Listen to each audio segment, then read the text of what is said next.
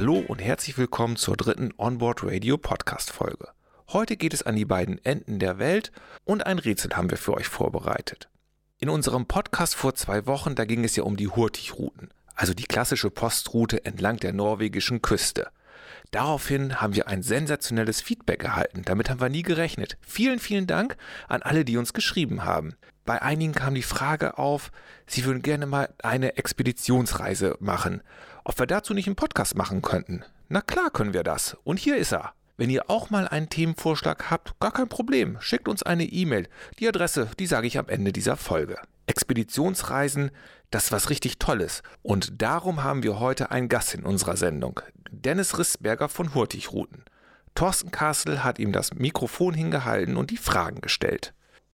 Schön, dass Sie es geschafft haben, zu uns zu kommen. Heute wollen wir nicht über Hurtigruten im klassischen Sinn sprechen, weil jeder denkt sofort an die Fernsehwerbung etc. pp, sondern wir wollen über Expeditionsreisen sprechen, also weg von der Postschiffroute.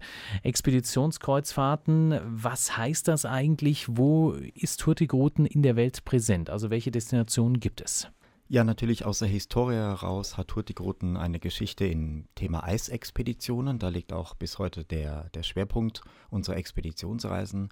Sprich Arktis, äh, Antarktis sind die beiden Hauptdestinationen, die wir mit unseren äh, Schiffen der Expeditionsflotte anlaufen. Und wenn wir darüber hinaus mal schauen, denn ich habe mir natürlich so ein bisschen den Katalog schon vorgenommen, da gibt es ja durchaus eine ganze breite Palette noch an, an Zielen. Ja, das ist richtig. Die, die Welt ist groß und es gibt viel zu entdecken. Neben den klassischen Zielen Arktis und Antarktis natürlich auch Spitzbergen, Grönland, Island, Franz Josef Land.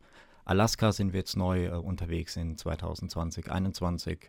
Also überall da, wo Eis ist, ist erstmal auch Hurtigruten mit Expeditionsreisen unterwegs, aber auch abseits des Eises. Wir sind also auch in Mittelamerika, wir sind auch in der Karibik mit Expeditionsreisen und auch in Südamerika. Die Schiffe, die Sie dort einsetzen, da denkt jeder von uns natürlich an Schwarz, Rot und oben Weiß. Das sind ja die klassischen Postschiffe, die auch von Norwegens Küste unterwegs sind. Sind das die gleichen Schiffe, die da eingesetzt werden oder haben Sie wirklich spezielle Expeditionsschiffe? Also ja und nein. Wir haben im Moment eine Expeditionsflotte von vier Schiffen. Das ist einmal unser Flaggschiff für Expeditionen, die MS Fram, die speziell für Expeditionen im Eis gebaut wurde aber ein klassisches Hurtigruten-Design besitzt. Also was Sie eben gesagt haben, diese Kombination aus Schwarz, Rot und Weiß und Ladeklappe und alles, was ein Hurtigruten-Postschiff sozusagen auch hätte, besitzt auch die Fram.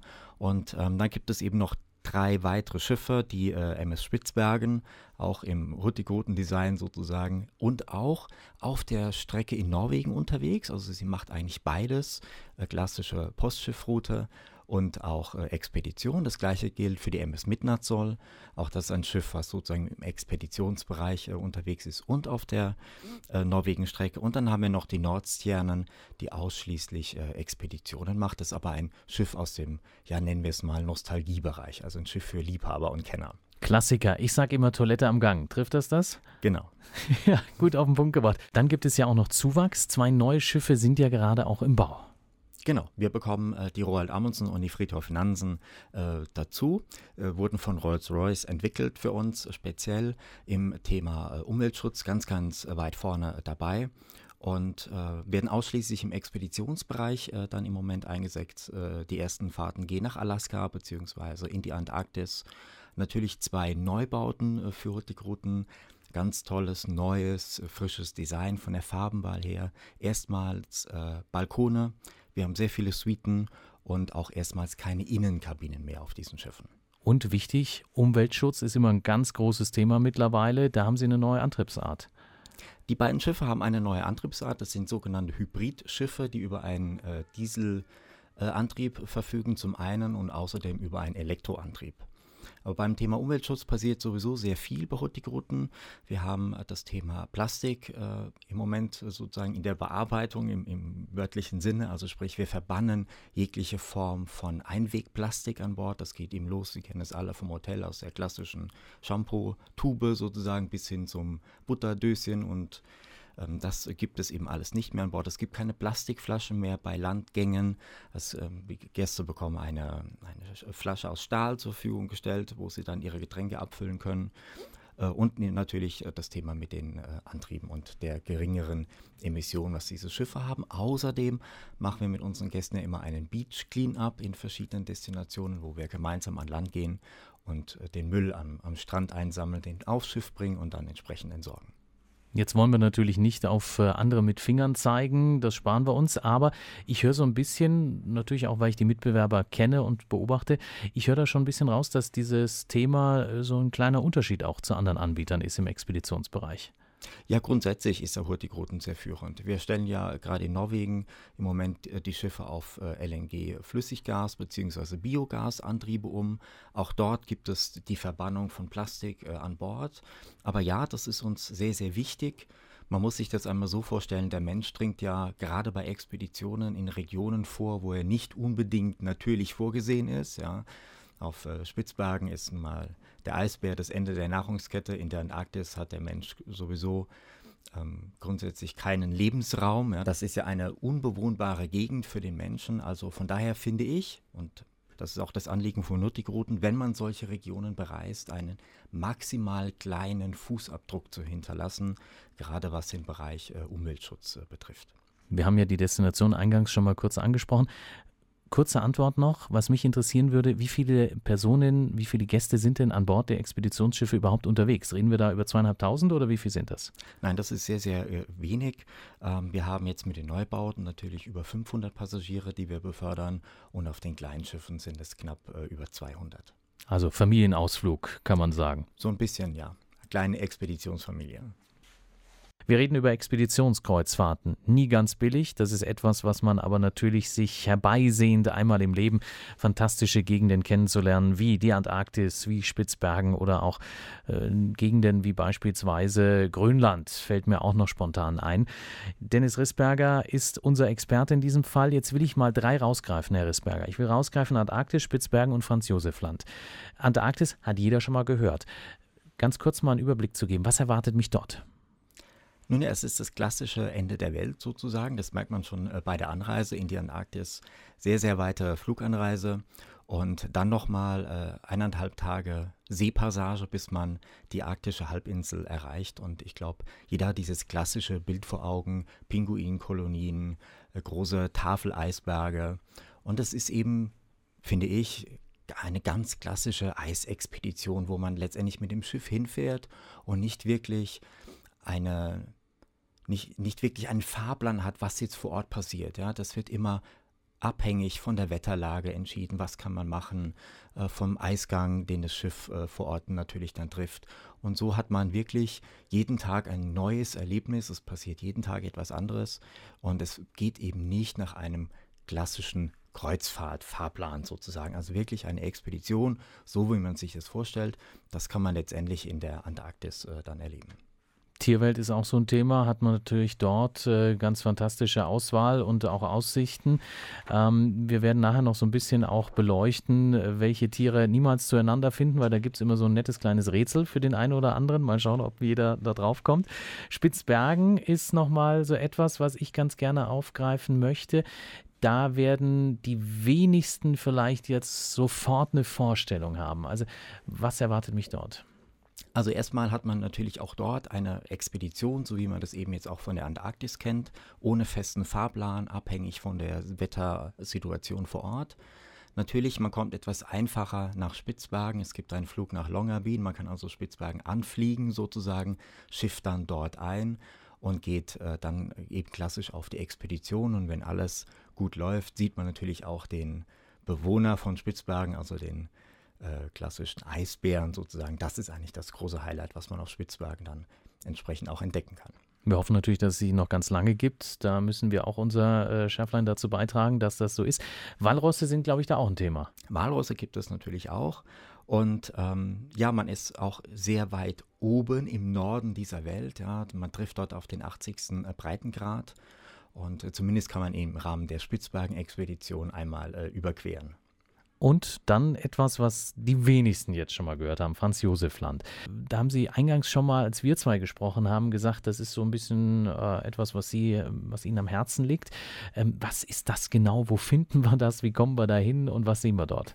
Also wenn Sie sich einen Globus äh, herausholen, dann werden Sie Franz Josef Land ganz weit oben im Norden finden. Es liegt über dem 80. Breitengrad und es liegt mir deswegen am Herzen, weil es wirklich abseits der großen Touristenströme ist und das ist ein, Zielgebiet, was man letztendlich nur per Schiff erreichen kann. Das heißt, wir starten in Tromsø, machen erst noch äh, zwei Tage in Norwegen und fahren dann rüber nach Russland, nach Murmansk und dann geht es direkt hoch in den Norden Richtung Franz Josef Land. Und ähm, es ist wirklich unglaublich weit oben im Norden und damals diente Franz Josef Land als Ausgang für Nordpolexpeditionen. Also es ist wirklich das Ende der Welt im klassischen Sinne, als Gegenstück zur Antarktis, praktisch das nördliche Ende der Welt sozusagen. Ab dann kommt nur noch der Nordpol. Und wenn ich jetzt sage, was sehe ich, wenn ich aus dem Fenster schaue, wie muss ich es mir vorstellen? Ja, sie, sie, man sieht natürlich ganz viel Schnee, ganz viel Eis, äh, Eisberge und natürlich äh, auch auf dem Franz-Josef-Land äh, der Eisbär unterwegs. Und ähm, also ein fantastisches Naturerlebnis abseits großer Menschenmassen. Expeditionskreuzfahrten. Das ist wahrscheinlich die Krönung für jeden Kreuzfahrer, der weltweit schon viel, wenn nicht alles gesehen hat. Dann irgendwann kommt eben auch das Thema Expeditionskreuzfahrten auf die Agenda. Bei mir ist Dennis Rissberger von Hurtig Routen, einer von einigen Anbietern, muss man ja ganz klar sagen, was Expeditionskreuzfahrten angeht, aber mit Jahre im Grunde jahrzehntelange Erfahrung. Und deswegen freuen wir uns, dass wir heute da so einen kleinen Einblick bekommen in die Destination, in das, was Hurtigruten im Expeditionsbereich auszeichnet und so weiter. Herr Rissberger, ähm, der Reisepreis ist nie ganz günstig, kann es auch nicht, weil es wird teilweise ja das Ende der Welt angefahren. Was ist denn alles im Reisepreis inkludiert? Also grundsätzlich ist erstmal die Expeditionsreise im Reisepreis äh, inkludiert ähm, was äh, die Schiffsreise beinhaltet und alles, was sozusagen, sozusagen darum passiert. Ähm, natürlich, wie bei jeder äh, anderen Kreuzfahrt auch, die ganzen äh, Leistungen an Bord, also sprich die Verpflegung. Wir haben also äh, an Bord der Expeditionsschiffe ein Vollpensionskonzept, das heißt, ich bekomme Frühstück, Mittagessen, Abendessen. Zu den Hauptmahlzeiten sind die äh, Tischgetränke, also Bier, Wein, äh, Wasser etc. dann ebenfalls auch ähm, inkludiert. Und natürlich, das ist der große Hauptpunkt bei Expeditionen mit Hurtigruten. Es sind auch ein Teil der Expeditionsausflüge im Reisepreis bereits äh, enthalten. Das heißt also immer dann, wenn es in unsere Boote geht und Rundfahrten angeboten werden, ähm, aber auch Wanderungen an Land, solche Dinge sind dann mit dem Expeditionsteam im Reisepreis ebenfalls inklusive. Wir haben an Bord immer ein Expeditionsteam von bis zu 15 äh, Kollegen, die also für das Abwickeln der Expeditionen dann äh, vor Ort zuständig sind. Ähm, Sie müssen sich so vorstellen, dass bevor die Gäste an Land gehen, auch erstmal dieses Team an Land gesetzt wird, entsprechend vor Ort alles absichern, die Wege kennzeichnen und dann erst die Gäste an, äh, an Land geholt werden. Was immer ganz interessant ist, ich bin großer Freund von warmer Kleidung, je nachdem, wo es hingeht. Ich glaube, da helfen Sie auch aus. Also da gibt es ja teilweise, wenn Anlandungen anstehen, dann entsprechendes Material auch für die Gäste. Genau, wir helfen ein bisschen aus, aber vielleicht grundsätzlich schon mal vorab gesagt, es ist nicht so kalt, wie es aussieht. Ja, also wir bereisen die Antarktis ja zum Beispiel im Sommer. Temperaturen zwischen minus 2 äh, und 6, 8 Grad, je nachdem. Also schon immer unter Null, aber so wie bei uns auch äh, hier im Winter. Und von daher braucht man erstmal jetzt keine Expeditionsausrüstung. Ja. Ähm, wir stellen unseren Gästen eine, eine Windjacke zur Verfügung ähm, und äh, entsprechende Stiefel. Äh, äh, Gummistiefel sind es letztendlich, mit denen man diese Ausflüge machen kann. Das gibt es beides äh, zur Verfügung gestellt. Die Jacke darf man dann auch behalten, wenn es wieder nach Hause geht, so als kleines Andenken. Die Stiefel müsste man an Bord lassen. Aber das reicht im Prinzip schon mit einer normalen Winterkleidung aus, um so eine Expedition zu machen. Jeder Bayer wird jetzt sagen, bei 0 Grad gehe ich in der Lederhosen raus. Also insofern, das funktioniert auch. Jetzt haben Sie gerade gesagt, es geht mit den Booten ähm, Richtung Land. Wie müssen wir uns diese Anlandungen vorstellen? Weil ich möchte das gerne noch mal ein bisschen vertiefen. Also muss jetzt nicht zwingend Antarktis sein. Es gibt ja auch viele andere Bereiche der Welt, wo man dann eben mit, weiß nicht, Beiboot oder ähnlichem anlandet. Was müssen wir uns darunter vorstellen? Ja, also man muss sich das so vorstellen, dass wir auf dem Hurtigrutenschiff, wie auf der Fram zum Beispiel, ein speziell konzipiertes Boot haben, ein sogenanntes Polar Circle Boot. Das heißt erstmal, äh, man wird eingeteilt in verschiedene Gruppen ähm, auf dem Schiff mit Nummern und mit Tiernamen, sodass man sich das auch gut merken kann, weil man dann immer als diese eine Gruppe sozusagen äh, äh, an Land geht. Und ähm, das Schiff kann man an der Seite aufmachen, da wird ein Ponton ins Wasser gelassen und dort liegt dieses Polar Circle Boot dann an und dann wird man äh, entsprechend mit seiner Gruppe in dieses Polar Circle Boot gesetzt und dann äh, geht man sozusagen an Land. Das ist in den Eisexpeditionsgebieten durchaus spannend, weil Sie können sich vorstellen, es gibt dort keine Häfen, es gibt keinen Landesteg. Das heißt, man muss einfach mit dem Boot dann auch auf das Eis rauffahren und ähm, von dort aus dann praktisch wieder das Boot verlassen. Also so ein bisschen Abenteuer ist schon noch dabei. Und wenn Sie in die Gruppe Walrosse eingeteilt werden, dann sollten Sie über eine Diät nachdenken. Das habe ich jetzt auch rausgehört. Wie sieht es denn mit der deutschen Sprache aus? Also ich weiß, wenn wir Bergen-Kirkenes Bergen uns anschauen, die Postschiffroute, da wird im Grunde Deutsch gesprochen, egal auf welches Schiff ich gehe. Wie sieht das bei Expeditionskreuzfahrten aus? Ja, da ist es also ähnlich. Auch die, hier ist die Bordsprache natürlich Deutsch. Alles, was an Bord es nachzulesen gibt, an Bordprogrammen, Menükarten, ist alles in deutscher Sprache erhältlich. Die ganzen äh, Briefings und Debriefings, wie man das jetzt ja neudeutsch sagt, also die Vorstellung des Ausfluges und dann entsprechend die Nachbehandlung dessen, was man gesehen hat, ist auch in deutscher Sprache verfügbar und dann die Expeditionsleiter vor Ort natürlich auch. Ganz wichtig auch, gibt es Einschränkungen. Also ich denke ans Alter. Ähm, ich denke auch zum Beispiel an die eine oder andere Hörerkreuzfahrt, die wir gemeinsam gemacht haben, wo auch mal jemand im Rollstuhl dabei gewesen ist. Gibt es da irgendwelche Einschränkungen? Vom Grundsatz her gibt es keine Einschränkungen. Man muss natürlich fairerweise dazu sagen, eine Expedition ist keine Kreuzfahrt, das ist keine klassische Erholungsurlaubsreise. Es ist wirklich eine Expedition, sprich es ist ein bisschen anstrengend. Es ist auch anstrengend, dort erstmal dieses Zielgebiet anzulaufen. Also das muss man sich grundsätzlich zutrauen. Ansonsten gibt es seitens Hurtigruten relativ wenig Einschränkungen. Also sprich, wenn man jetzt ähm, sogar im Rollstuhl sitzt, ist immer eine Sache der Kommunikation mit dem Team vor Ort, mit dem Expeditionsteam. Also was traue ich mir zu? Und dann würden die Kollegen entsprechend antworten, okay, was können wir machen? Vom Grundsatz her lässt sich auch so ein Polar Circle Boot so umbauen, dass man dort drin einen Rollstuhl sicher befördern kann. Natürlich kann man sich vorstellen, mit dem Rollstuhl komme ich jetzt natürlich nicht an Land, ich komme nicht in den Schnee, aber ich komme zumindest runter vom Schiff, kann man eine äh, Fahrt machen mit dem Polarcirkelboot durchs Eis, zwischen den Eisbergen durch, sodass ich zumindest auch außerhalb des Schiffes äh, etwas gesehen habe. Also von unserer Seite her wenig Einschränkung, man muss sich es zutrauen und man muss auch immer mit den Kollegen vom Expeditionsteam einfach vor Ort drüber sprechen, offen drüber sprechen, was könnt ihr machen und was traue ich mir davon eigentlich zu. Und dann solle das eigentlich gar kein Problem sein. Herr Rissberger, ich habe vorhin schon gesagt, ich möchte von Ihnen wissen, was ist Ihre Lieblingsdestination in Sachen Expeditionskreuzfahrt und warum? Ja, das ist natürlich die Antarktis, also das klassische Ende der Welt. Ich finde, das ist die Expeditionsreise, die man so machen kann. Einmal äh, kommt man da sehr beschwerlich nur hin. Das ist kein Geheimnis, eine sehr, sehr lange Fluganreise. Hm, es gibt natürlich keinen Direktflug in die Antarktis, man muss ein paar Mal umsteigen. Und dann ganz klassisch fährt man mit dem Expeditionsschiff noch eine Seepassage, die äh, bereits das erste Abenteuer durchaus beinhaltet, weil die Drake-Passage, die es zurückzulegen gilt, nicht immer auf einem freundlich sozusagen ähm, erwartet, durchaus auch mal hoher Wellengang und da spürt man so ein bisschen das Seeabenteuer bereits äh, der, der Expeditionen. Und dann kommt man in die Antarktis und die Antarktis erwartet einem äh, zu diesem Zeitpunkt äh, vollkommen schneebedeckt. Denn in der Antarktis ist die Jahreszeiten hier umgekehrt. Also sprich, unsere Saison beginnt im November für die Antarktisreisen. Das heißt, dort ist also Frühsommer. Es hat also erst geschneit, der Winter ist sozusagen zu Ende und die Antarktis ist vollkommen schneebedeckt, total weiß und es erwartet einem eine unheimliche Stille in diesem Gebiet. Es ist kein Verkehrslärm und es ist total still und es ist alles weiß. Und da kommt es immer ein bisschen drauf an, was möchte ich sehen in der Antarktis. Äh, verschiedene Jahreszeiten, natürlich verschiedene Tiere äh, vor Ort äh, zu entdecken. Im Frühsommer ziehen praktisch die Wale durch die Antarktis. Also wenn ich das als Highlight sehen möchte, dann sollte ich also im November kommen und natürlich dann eben, wie schon eingangs erwähnt, alles weiß, alles unberührt noch. Und im Dezember ist es dann so, dass die Pinguine ähm, in die Antarktis kommen und dort anfangen, Nestbau zu betreiben. Das ist ganz lustig zu beobachten, weil die ja, Sie kennen das alle, diese Steinnester äh, bauen und sich gegenseitig die, die Steine auch klauen. Und es gab mal ein, ein Forscherteam in der Antarktis, die haben diese Steine farblich markiert, um einfach zu gucken, wie wandern die durch die einzelnen Nester. Man weiß bis heute eigentlich nicht, warum tun die das. Es gibt genug Steine, die könnten irgendeinen Stein sich herholen. Nein, sie klauen die Steine vom, vom Nachbarn. Und ähm, dann beginnt also die, die Zeit der Pinguine sozusagen im, im Dezember, die Brutzeit.